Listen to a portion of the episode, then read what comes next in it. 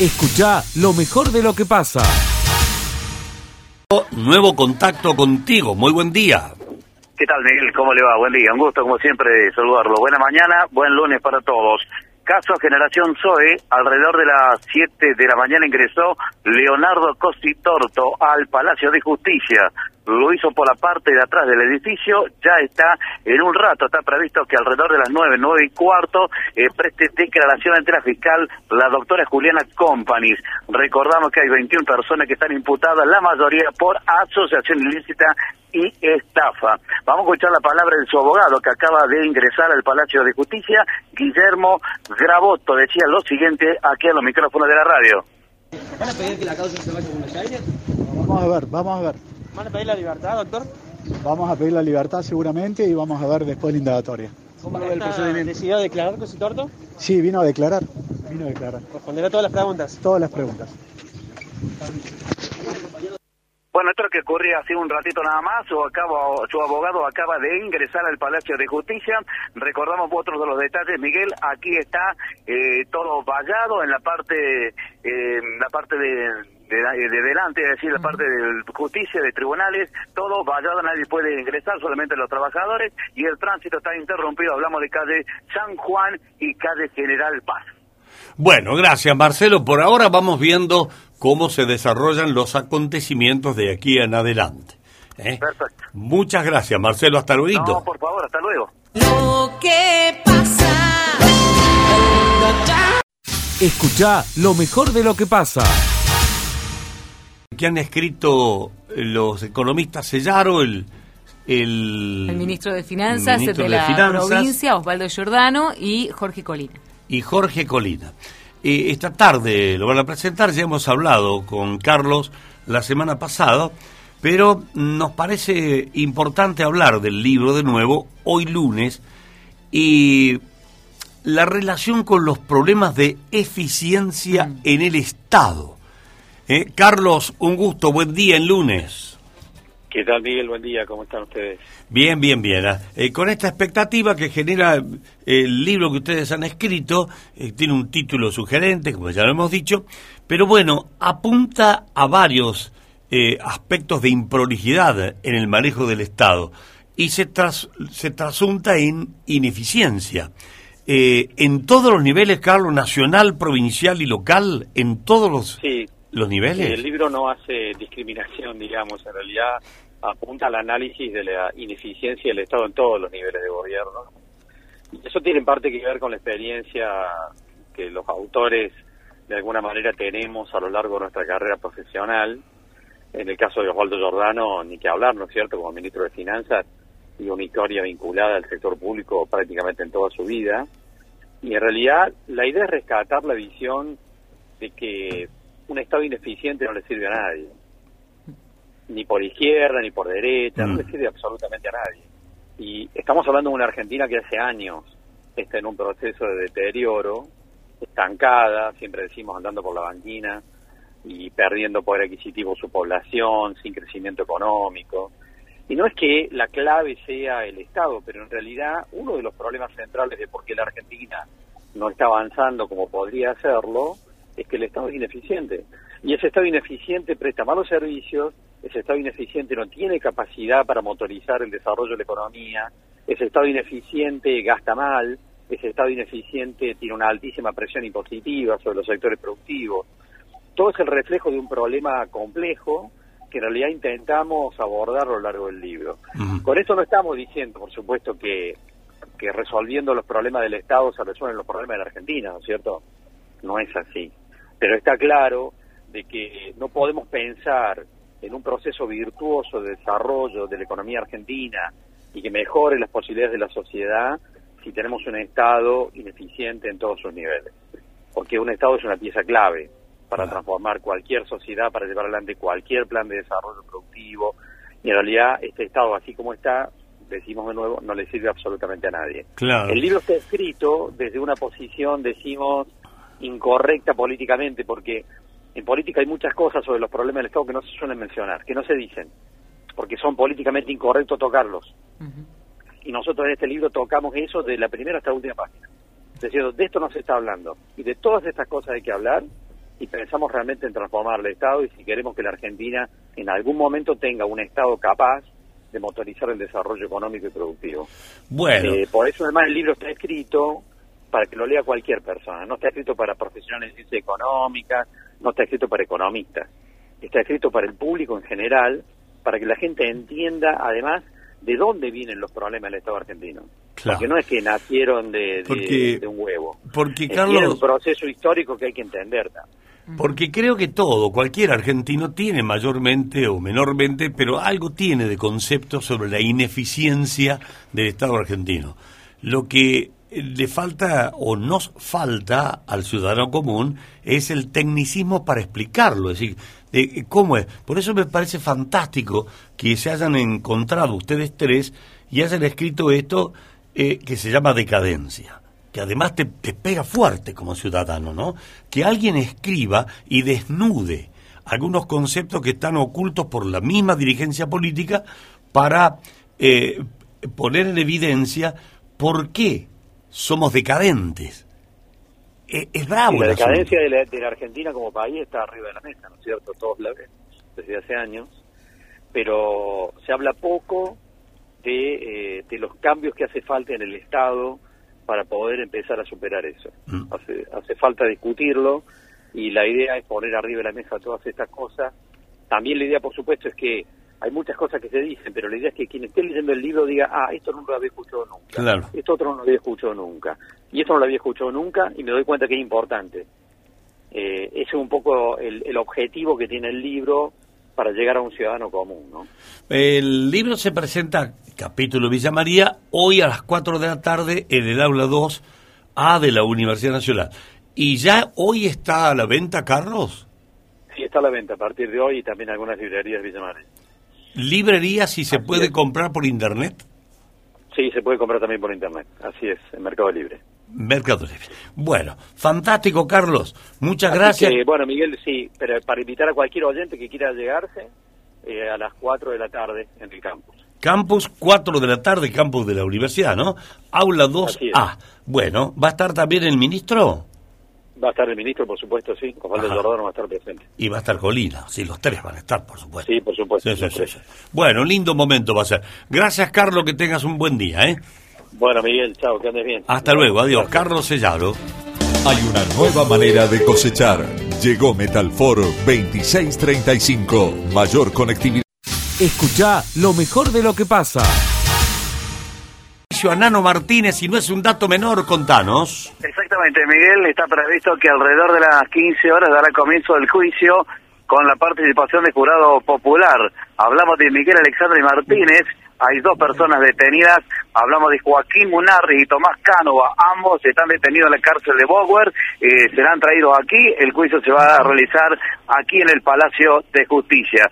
Otro de los datos, decimos que Nano Martínez estaba desaparecido desde la jornada del 23 de mayo del año 2020 y fue hallado su cuerpo semienterrado en la zona rural en un campo de arroyo algodón su abogado había charlado con los medios de comunicación, habíamos charlado con la madre también. El abogado Manuel Argüello solicita la condena perpetua. Hoy está previsto, Miguel y Verónica, que declaren tres personas, tres testigos hoy, juicio que va a comenzar a las 3 de la tarde. Gracias, Marcelito, hasta luego. Hasta luego. Lo que pasa. Le agradezco al oyente que nos... Escucha lo mejor de lo que pasa. Eh, obtuvo 56-5 fueron, ¿no? Eh, contra 43-5 de Marine Le Pen. Eh, Pablo Weber, analista internacional, siempre nos ubica. ¿Cómo estás, Pablo? Un gusto, buen día. ¿Qué tal? Muy buenos días, mi saludo para ustedes, para nuestras compañeras y compañeros de la producción, del control central y para toda la audiencia. Bueno, análisis de esto que todos queremos opinar, porque decimos sí, que para allá, para... A ver, ubicarnos un poco con palabras más propias. Bueno, el, tema es bastante interesante. Primero porque eh, los dirigentes políticos que tuvieron elecciones luego de la pandemia normalmente perdieron. Mm. Perdieron porque el electorado en general ha girado hacia posiciones muy cercanas a la derecha en cuanto al discurso facilista de queremos libertad, nos han violado nuestros derechos, queremos esto, queremos el otro. Y los gobiernos que han tenido que administrar crisis verdaderamente se las han visto en figurillas. Pero vino un salvavidas muy enorme para el presidente Macron, que fue Vladimir Putin y la crisis en Ucrania. Mm. De hecho, la posición tan dura del presidente francés en contra del gobierno ruso prácticamente marcó en la campaña electoral porque la derecha y la ultraderecha francesa o mantuvieron silencio o se pusieron del lado de Vladimir Putin, es el caso de el nazi Eric Zemmour o la señora Valérie Pécresse. En los últimos dos debates que fueron impactantes en la semana pasada, el presidente eh, Macron utilizó dos herramientas. La primera, cuestionar los datos y los números respecto de la situación eh, económica de Francia de la señora Marine Le Pen, eh, que ella no pudo sostener. Mi sorpresa fue que estaba bastante mal preparada para el debate. Y lo segundo es que el presidente le dijo en el segundo debate, que creo que fue determinante, usted depende de Putin. Eso fue eh, demoledor porque ella se quedó callada. En este sentido, creo que hay mucha tela para cortar porque la diferencia de votos entre la primera y la segunda vuelta es sumamente llamativa. En la primera vuelta el presidente Macron logra 28,2% y prácticamente duplica esos votos para la segunda vuelta. En el discurso de anoche, Macron sostiene que él es perfectamente consciente de que gran parte de la sociedad no lo votó a él por él, sino por temor a la derecha. Es un reconocimiento eh, que hay que señalar, que hay que rescatar. Y paralelamente dijo, quiero ser el presidente de todos los franceses, he entendido ese mensaje. Por el lado de los votos, de dónde pudo haber sido el origen, creo que prácticamente en bloque los votos de Mélenchon y de el casi desaparecido Partido Socialista francés fueron para Emmanuel Macron. Lo llamativo acá es el nivel de abstención, que es prácticamente de un tercio. El 29% del electorado no fue a votar, y ahí podemos ver muchos de los votos de la extrema derecha. Fíjese usted un dato que es muy interesante. La señora Marine Le Pen hace rato que viene moderando su discurso, probablemente porque sabe que las posiciones extremas no cuadran frente a una eh, mayoritaria clase media eh, francesa. Y, pero en este sentido, ella tuvo dos efectos. El primero que no logró entrar a la clase media francesa que se volcó hacia Macron. Y el segundo, que perdió los votos propios, porque los votos de la extrema derecha no fueron para ella.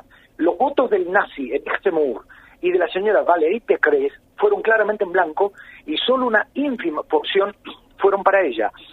Em, de todas maneras, esto posiciona al presidente Macron frente a Alemania, porque claramente hay una Alemania que está pidiendo moderación frente a Rusia, porque esto está impactando económicamente en Alemania y además porque Alemania es el país más dependiente del gas y del petróleo ruso. Esto fortalece, decía, a Vladimir Putin, eh, perdón, al presidente Macron hacia adentro y hacia afuera, tanto frente a Alemania como frente al Reino Unido. Porque pese a que el Reino Unido se fue de la Unión Europea, desde que el Reino Unido abandona la Unión Europea, está teniendo grandes problemas con Francia por el tema de la pesca. Hoy, sin lugar a dudas, hay un presidente que ha sido fortalecido y que tiene ahora mayor capacidad para sentarse a negociar. Respecto de América Latina, al menos para el presidente argentino es una bocanada de aire fresco. Recordemos que Macron fue el líder que logra desbloquear la abstención de Estados Unidos en el board del Fondo Monetario y cambiarlo por un voto a favor del acuerdo con Argentina, y en ese sentido creo que este, para el gobierno argentino y para gran parte de América Latina es una suerte, es una suerte. Por último, hay una luz de alerta que es que ayer y hace dos semanas solamente se elegía presidente. La Asamblea Nacional, es decir, el Poder Legislativo, se eligen en junio. Allí el presidente Macron se juega mucho, porque normalmente en las elecciones legislativas los votos suelen, como se dice vulgarmente, volver al cauce. Y entonces ya creo que la derecha y la extrema derecha van a tener un protagonismo diferente y Macron necesita tener mayoría porque, de acuerdo a la Constitución francesa, el gabinete debe tener la aprobación de la Asamblea Nacional. Veremos qué pasa. Eh, hay un Macron que tiene eh, fuerte aire fresco detrás, mucho viento de cola, pero de aquí a junio pueden pasar muchísimas cosas. Particularmente va a impactar el desenlace o no que tenga la crisis Rusia-Ucrania. Bien, eh, la mirada que tiene, o que debería tener, no sé qué, qué mirada tiene, el gobierno de Alberto Fernández, nuestro gobierno, eh, a Macron, ¿cuál es? Eh, bueno, de hecho, es una muy buena pregunta. El presidente argentino fue uno de los primeros de América Latina que lo felicitó y que lo felicitó calurosamente. Sí, porque, perdóname, Pablo, perdóname. Digamos que para un jefe de Estado siempre es como una obligación diplomática festejar, no festejar, sino felicitar a alguien que gana democráticamente. Ahora, de ahí a que simpatice o no, que le venga bien o no, hay distancia. Sí, totalmente de acuerdo, totalmente de acuerdo. De hecho, este gobierno de, Alberto Fernández ha metido la pata en alguna que otra ocasión, particularmente en, tres elecciones eh, suramericanas, una de ellas en, Perú, otra de ellas en Bolivia y otra de ellas en Chile. En, en los tres casos a favor de Alberto Fernández, pero con declaraciones poco felices durante la campaña electoral. En este caso puntual, creo que hay un afecto recíproco y además eh, Macron este, ha demostrado ha demostrado que cuando tuvo que jugarse por esta Argentina del actual gobierno argentino lo hizo y lo hizo con mucha firmeza. Cuando Alberto Fernández había eh, recién asumido, fue uno de los primeros líderes europeos junto con Pedro Sánchez de España que lo recibieron y creo que ese eje es muy importante para el gobierno argentino. Eh, Portugal, España y Francia. Bien. Bueno, Pablo, creo que nos ha hecho un perfecto relato eh, para que uno se ubique eh, en la política o en la geopolítica, ¿no? Está, está muy bien. Te agradecemos mucho, Pablo, como siempre. No hay nada que agradecer, yo soy el agradecido. Recuerden ustedes que los que somos profesores de universidades públicas tenemos un mandato que pocas veces se cumple, que es devolverle a la sociedad parte de lo que la sociedad hace por, por nosotros. Y gracias al periodismo podemos cumplir con ese con ese mandato. es un privilegio para mí estar en comunicación con ustedes. Qué lindo, qué lindo. Gracias, Pablo Hueve, un analista internacional. Gracias, gracias. Adiós. Lo que pasa de 9 a 13. Escucha lo mejor de lo que pasa. ¿eh? Ahí Marcelito con la posta posta, Marcelo. Bueno, muchas gracias, Miguel. Esto fue anoche, bien como lo acabas de decir vos, con cinco aciertos, con la modalidad siempre sale. Bueno, vamos a escuchar la, la responsable de la agencia 208, eh, Melissa Fiorano, decía esto, Miguel. El premio es con el Kini 6, eh, el sorteo del día 24, o sea, de ayer domingo y el premio es de 1.271.284,52. El apostador tuvo cinco aciertos eh, del siempre sale, que los números son 15, 18, 19, 27, 37 y 43 decirles a todos ustedes que controlen sus apuestas, porque todavía no se han presentado, han pasado unas poquitas horas, así que seguramente eh, se va a presentar dentro de poquito, pero eh, bueno, hemos controlado muchas ya, hemos controlado las que tenemos acá en el negocio y la verdad que ninguna de, esas apuestas es. Así que eh, el premio lo tienen ustedes, algún cliente, escuchen con atención, busquen el Kini y lléguense a la agencia que lo controlamos juntos.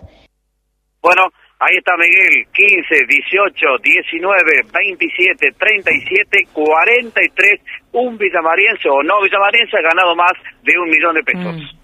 Él siempre sale. Él siempre Exactamente. sale. Bueno, Con la modalidad siempre sale. Sé que no eran más o menos, había dos premios ahí, el de 30 millones y el de un millón. Claro. Y que salió el de un palo. El de un palo, 271.284 pesos. Pues que no vamos a celebrar porque es de un millón de pesos. Pero sí, Miguel. ¿cómo que no? Bueno, gracias, Marcelo. Bueno, ya vuelvo desde el Palacio de Justicia, Miguel. Vale, vale. ¿Cómo no? Hasta luego. Lo que pasa. Escucha lo mejor de lo que pasa y nosotros metas a hablar de la fiesta. Eh, palabra de un abogado que defiende a un estafado, supuestamente, por Generación Zoe. A ver, Marce. Bueno, exactamente, Miguel, bien como lo acabas de decir vos, hace algunos minutos acabamos de hablar con el abogado Antonio Alarcos. Eh, brindaba estos detalles aquí a Radio Villa María, Miguel.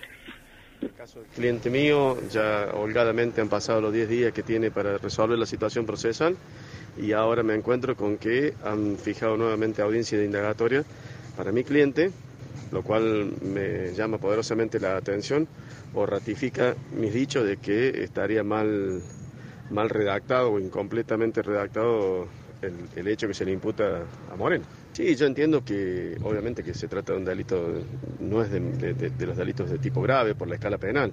Eh, sí, obviamente el trasfondo que ha tenido todo esto, sin duda que, que nos mantiene en vilo eh, con, mayor este, eh, preocupación que en una causa común. Hay muchos imputados, muchos hechos redactados, entiendo que deben ir ya cerca de 30 hechos los imputados, los distintos eh, detenidos. Y hay gente que no declara todavía, ¿no? Hay gente que todavía no ha declarado, la semana que viene se han fijado audiencias.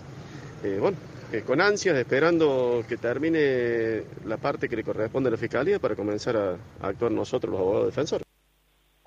Ahí está la palabra del abogado Antonio Alarco, brindando algunos detalles que acaba de, salir del Palacio de Justicia. Nosotros seguimos con el resto de otros colegas que han venido desde Buenos Aires, colegas que han llegado de Córdoba Capital, aquí está la radio, con otros colegas más, eh, apostado aquí, apostado precisamente para eh, qué es lo que va a pasar. Se estima que la fiscal va a brindar alguna declaración alrededor de la hora 12.30, 13 horas, Miguel. Bueno, muchas gracias, Marcelo. Seguí tranquilo cubriendo eso, no sé cómo está el ambiente ahí en tribunal? ¿Está todo tranquilo? Marcha todo tranquilo, Miguel, pero es una jornada con mucho movimiento, teniendo en cuenta que alrededor de las 15 eh, horas, como yo decía en la salida anterior, que hay un juicio por el jurado popular. Eh, pero bueno, nosotros seguimos aquí a la espera. Marcha todo muy tranquilo, el sector, la, eh, la entrada principal de tribunales por la calle General Paz está todo vallado, el tránsito está interrumpido aquí en calle General Paz y esquina San Juan. Hay algunos inconvenientes porque algunos dicen, pero ¿por qué yo tengo que pasar por aquí? Me hacen dar toda la vuelta. Bueno, el tránsito está interrumpido en esta arteria que acabo de mencionar, pero todo marcha tranquilo, Miguel. Gracias, Marcelo, muy atento. Hasta luego. Lo que pasa. Le dije al cielo que te fuiste y empezó a llorar. Che, queremos enviarle un caluroso saludo a Santiago. Escucha lo mejor de lo que pasa. En el partido de reserva entre Colón y los Ahorros Esportivo Club er, fue eh, la víctima del partido previo donde después se tuvo que eh, postergar, suspender el encuentro en primera división. Primero preguntarte Manu, ¿cómo, cómo estás? Bienvenido a Radio Villa María, buen día. Hola, buen día. No, por suerte ya, ya todo bien. Bueno, ¿qué, pasó? ¿Nos podés explicar qué, qué sucedió? ¿Por qué la reacción del jugador? ¿Por qué esa agresión hacia vos? Sí, eh, no, el jugador eh, tuvo que ser detenido, por lo cual tuvo que salir afuera. Eh, después, bueno, la jugada sigue, yo cobro una falta y cuando lo quiero hacer ingresar, veo mi línea, levantándome el banderín, llamándome. En acto seguido yo me acerco y me dice, fíjate que el jugador quiso entrar tres veces a la cancha sin autorización, entonces eso corresponde a una amonestación y el jugador, bueno, ya estaba amonestado de antes, por lo cual yo le saco la amarilla y lo expulso. Y pero te digo eso, el, el, bueno, me dice, vos a mí no me vas a expulsar y procede a meterme ese golpe. ¿Y el golpe eh, qué fue en el rostro? Me pega así justo en, al alto de la boca, cortándome y bueno, dejándome todo hinchado. Y después vos eras eh, asistente como corresponde, el, árbitro principal de reserva, después es asistente en primera. el árbitro principal de reserva, asistente número uno en primera. ¿Y, se puede explicar esto? Porque uno habla de, las agresiones, de, cómo estamos como sociedad, eh, y que no acepte, digamos, eh, una falta en, lo personal, porque termina siendo eh, algo antirreglamentario, porque es ingresar sin autorización del árbitro principal, de no querer recibir, o la resistencia a recibir la segunda amarilla, posteriormente la roja. Digamos, me llama la atención que sigamos viviendo todo esto en el fútbol todavía. Sí, sinceramente, o sea, bueno, hoy en día el fútbol está más violento que nunca, pero yo personalmente ayer no me lo esperaba porque era un partido en el cual no estaba pasando mucho, digamos, y encima el jugador que me agrede era del equipo que está ganando, o sea, no, no esperaba esa reacción de él. Sí, pasa más por la conducta eh, individual, digamos, en ese caso. Sí, sí, sí, porque después todo lo que es el club eh, se portaron de 10 conmigo, él tuve la, el apoyo ahí de la presidenta de Colón, diciendo pidiéndome mil disculpas. Eh, así que sí, fue más individual que, que del equipo, digamos. ¿Y, y cómo, cómo se sigue a esto? Eh, porque uno puede plantear, sí, el árbitro puede hacer denuncias y demás, lo dejas allí, lo dejas como un caso particular, eh, ¿vas a, buscar Eh, alguna otra respuestas? Bueno, después de eso se hizo la denuncia eh, eh, correspondiente. Eh, golpe, ahí se hizo todo en, en Cabral y bueno, entonces después tengo que hacer, que todavía no lo puedo hecho, un, un informe arbitral de lo sucedido Para presentarlo en la liga, ¿no? para presentar a la liga. Bueno, después de eso la liga se hará cargo de, de la sanción. Eh, ¿Tuviste muchos llamados de, de tus colegas? Sí, por suerte, bueno, tuve el apoyo de todos, como te digo, tuve el apoyo ahí de la presidenta, el apoyo, bueno, ahí del presidente de la escuela de árbitro, eh, Diego Rodríguez de la liga. Por suerte, bueno, tuve el apoyo de mucha gente. Porque a mí particularmente cuando eh, se agrede un árbitro me, diría, me, me haría falta decir, che, se suspendió la fecha completa. Todos tenemos que adherirnos a esta elección para que no pase más. Claro, igual fue justo en un momento cuando se estaban todos jugando en la fecha a la misma hora. Eh, pero bueno, no, igual me quedo con el con el apoyo de todos. Bien, así que vos decís, estás bien, Manu, ahora el golpe de la boca eh, pudo ya sanarse, digamos. Sí, lo único bueno me queda la secuela que tengo. Estuve hinchado y cortado y hoy amanecí más hinchado todavía con el labio. Pero bueno, no, no pasó mayores, digamos. Bueno, Manu, bueno, felicitaciones por, por esto, ¿no? De que esté todo más tranquilo ahora. eh, ojalá no se vuelva a repetir y, y, y que entendamos, ¿no? Que, que los hábitos, porque muchos dicen se equivocan y, y cuando se comete a lo mejor eh, algo lícito, como esto que estás comentando, que el jugador quiso ingresar sin permiso, es decir, va en contra de, de las reglas, recibe la segunda amarilla, no la acepta, yo no me voy expulsado y después hay la reacción, me parece que tenemos que corregir mucho todavía en la sociedad para que el fútbol sea eh, más, más agradable para todos aquellos que no quieren hechos de violencia. Manu, un abrazo, Muy muchas bien. gracias. Muchísimas gracias, un abrazo. Manuel eh, Villagra es el árbitro eh, agredido ayer en el partido de reserva. Colón ganando, el jugador de Colón no aceptó la roja, puñetazo en la boca y así solucionó todo, ¿no? Se tuvo que ir antes a vestuario. Bueno, gracias, Dieguito, gracias. Muy atento al señor Villagra, que es el... Escucha lo mejor de lo que pasa. El contacto con José. En lo que pasa llega el especialista del tambo, José Yacheta. Desde todoagro.com, José Yacheta, por favor, buen día en lunes. ¿Qué tal, Miguel? ¿Cómo te va? Muy buen día para vos, para esta gran audiencia de AM930.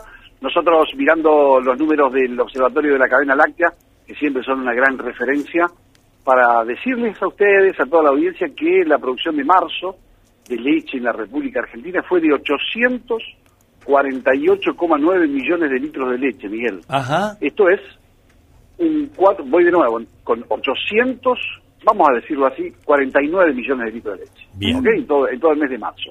Es un 4% más que febrero y un 2,5 más que a igual mes del año anterior. Es un buen dato, ¿eh? Es un buen dato porque Estoy, estoy tratando, arrancamos- estoy tratando de anualizarlo para ver si superamos los o llegamos a los 12 mil millones. Y yo creo que Argentina va a estar entre un crecimiento, dicen, los, por ahí- que ver cuando entren los silos nuevos, que eh, tienen menos calidad que los anteriores, Miguel. Y eso puede ser que genere... Acordate que la columna vertebral de la alimentación es el silo.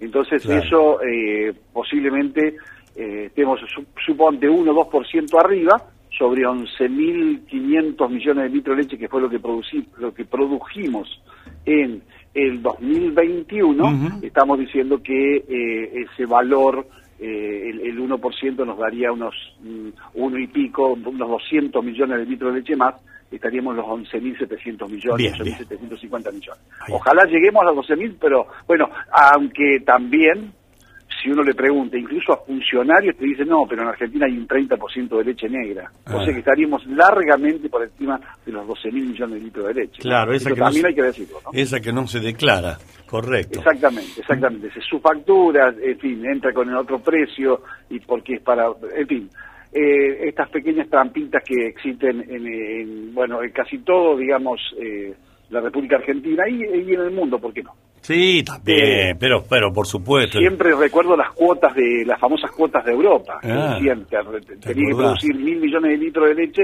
y decía, che, pero en Italia, en España están produciendo acá un montón más, pero bueno, se esconde. Bueno, Miguel, eh, voy con eh, una información bien caliente, que son los costos regionales de producción de leche, valores actualizados a marzo del 2022 Precio al productor, eh, recordás que estaba arriba de los 40, acá el OCLA toma los 18, las 18 empresas más importantes, entonces da 40,69 el precio al productor, marzo 2022 esto es 37 centavos de dólar, 37,2, y el costo de producción, Miguel, está en 40,65. Ah, la perinola que está alta. Entonces, cuando vos ves cómo es la, la rentabilidad del 0,4%, inexistente casi, y lo peor es que el precio de equilibrio, aquel precio que atiende a todos los costos y le agrega el costo de oportunidad al capital un 5%, es de 46,41. Por ende,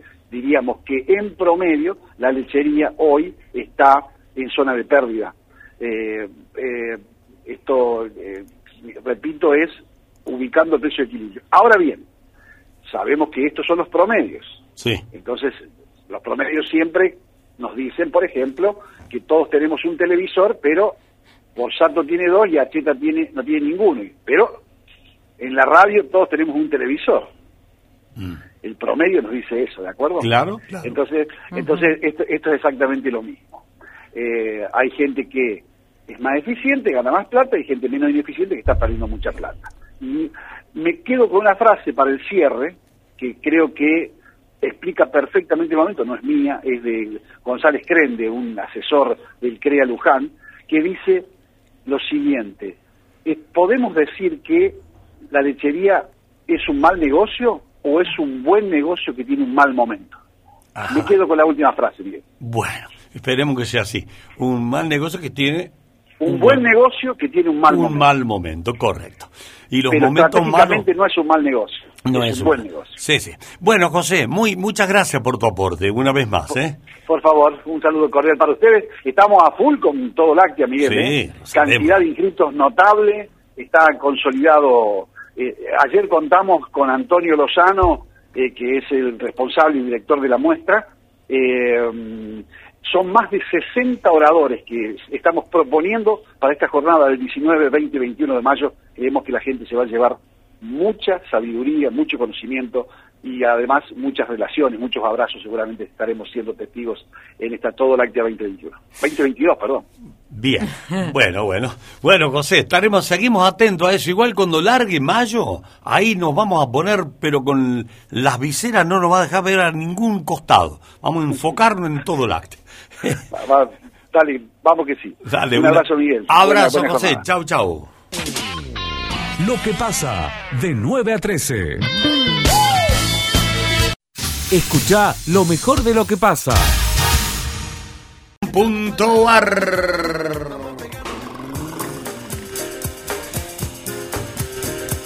Me, me sonó al chavo. No, que Kiko, chavo, ¿cuál era el que lloraba? Kiko, Kiko, Kiko, Kiko. Te quedaste llorando. y no me apareció el chavo. O la Florinda, no, no, venía la Florinda. ¡Qué mal! Ese es el tambor que anuncia la columna de Martín Aranís. Bueno, decíamos recién, ¿qué ha dejado el Congreso Radical del fin de semana, no? Aquí en la provincia de Córdoba. Viernes y sábado se juntaron todos los radicales de la provincia con alguna visita nacional, como decía recién Miguel, la del gobernador de Jujuy, eh, Gerardo Morales, que quiere ser candidato a, a presidente. De dos o tres puntos tiene ese documento final que redactaron los radicales. Por un lado, la cuestión política. Tres aspectos, de un total de diez puntos. La unión partidaria, es decir, todos los radicales estamos juntos, no nos dividimos más como antes. Vamos a ver si en la práctica después esto termina sucediendo, sobre todo más cerca de las elecciones. La pertenencia Juntos por el Cambio. Nosotros somos de este espacio y vamos a estar aquí en Juntos por el Cambio, no nos vamos a ir. Y tercero, el reglamento que y la transparencia que va a dar la elección, si así ocurre, interna para elegir gobernador y también eh, candidato a intendente en aquellos distritos que así decidan los radicales competir en Juntos por el Cambio. Así que de lo partidario, más o menos lo, que sabíamos. Lo que me sorprendió fue las fuertes críticas contra la provincia. Porque ustedes recordarán que vino Facundo Manes, vino Gerardo Morales, se reunieron con Schiaretti, le tiraron flores a Schiaretti, lo quieren invitar para que vaya al Armado Nacional. Eh, están diciendo los radicales que no van a criticarlo justamente al gobernador Schiaretti, también lo está diciendo eh, el eh, juez, eh, porque, claro, Schiaretti mide bien en las encuestas, entonces no quieren pegarle tanto a, a Schiaretti. Bueno, sin embargo, el documento que elaboraron los eh, radicales el fin de semana es muy duro contra el gobierno provincial, porque hablan de pobreza y desigualdad en la provincia de Córdoba. Hablan de una deuda en dólares de 300 mil millones, una cuestión así, eh, impagable. Hablan de la crisis en el transporte de corta y de media distancia. Esto a partir de la pandemia. Hablan de inseguridad, estamos merced de los delincuentes, dicen los radicales respecto a lo que pasa en Córdoba. Hablan de la salud, que es deficitaria, de la educación, que es eh, deficitaria. Es decir, aquellos que algunos decían, no, no le peguemos tanto a Schiaretti porque mide bien, porque no, lo invitamos incluso a participar juntos por el cambio, se juntaron todos radicales el fin de semana y emitieron este documento muy duro, muy crítico. Hoy, eh, tempranito, podíamos charlar con Marcos Carazo, que es el presidente de la UCR y también intendente de General Cabrera, eh, diciendo que, claro, eh, hay cuestiones que están ausentes en el debate y por eso quisieron exponerla públicamente. Yo creo que no sé si están ausentes, porque hemos dicho que Córdoba tiene eh, niveles de pobreza altos, sobre todo en, el Gran Córdoba. Hemos dicho que la luz es cara y, y, a veces no funciona. Eh, la salud, los gremios están todo el tiempo planteando las dificultades que tiene el sistema público. Es decir, me parece que los temas se exponen, ¿no?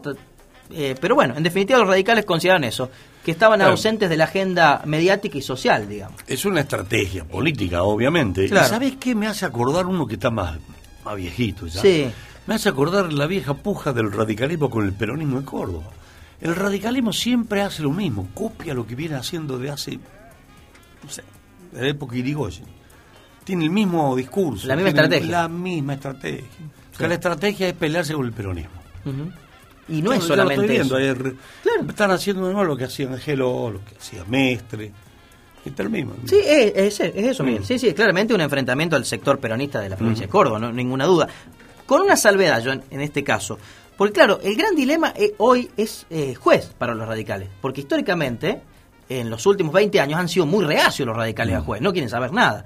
Pero claro, el resultado del año pasado fue tan contundente que ahora obliga al presidente del radicalismo a decir, bueno, eh, queremos ir con candidatos propios, que fue un poco lo que salió el fin de semana. Queremos tener candidatos propios en todos lados. Pero bueno, si no llegamos a tener candidatos propios, vamos a encolumnarnos todos detrás y vamos a apoyar al que sea candidato. Mm. Y el único que es extrapartidario es juez, digamos, con posibilidades. Medio urticante para el radicalismo eso, pero Morales morigerol el discurso en contra de juez. Lo, bajó, sí, lo bajó, lo bajó. Sí, Le bajó, decibeles. Claro. Entonces, bueno, están en esa eh, disyuntiva, ¿no? El centenario partido. Eh, esperando fundamentalmente lo que hace De Loredo. Porque hoy todas las fichas del radicalismo están puestas en, De Loredo, porque ninguno de los otros dirigentes mide, digamos, pensando en la gobernación o pensando en la intendencia de Córdoba. Entonces, en función de lo que haga De Loredo, después se va a estructurar el resto del partido. Y si no, se va a tener que columnar detrás de, de Ahora, ¿Hablaron algo de qué hacer? ¿Qué proponen? Bueno, aquí es... Los 10 puntos que yo le mencioné y esto son vale, estos. vale para los peronistas también. Se reúnen y es para discutir interna, eh, las estrategias, cómo lo paro aquel, cómo subo yo. Pero ¿y qué hacemos con el país? ¿Qué hacemos con la provincia? lo conté la semana pasada. ¿Por qué no plantean en una reunión como esta, multitudinaria, a ver una agenda de trabajo eh, prescindiendo la rivalidad política. Dejar al lado, total, somos, somos rivales. Pero a ver, ¿cómo vamos a hacer? ¿Qué le planteamos a la sociedad como una futura plataforma política? de eso no habla. Hablaron de educación, de ambiente y de salud, los tres temas que yo había dicho la semana pasada que iban a hablar, y después de estas cuestiones de, de política. Dos o tres meses se dieron los radicales para armar una plataforma de gobierno, medio poco el tiempo, pero se han armado eh, ese tiempo, y luego ya comenzar a definir la estrategia electoral. ¿no? Así que esto salió de, de Villa Jardino el, fin de semana. Tres cuestiones puntuales del punto de vista político, el resto fuertes críticas a, a la provincia. Y veremos luego cómo es el encolumnamiento de cara a lo que viene. La interna primero en Juntos por el Cambio y luego eh, la pelea por la gobernación. nada más y nada menos. Bueno, Martín, muchas gracias. ¿eh? Un gusto, Miguel. Nos vemos mañana. La columna de Martín Alanís.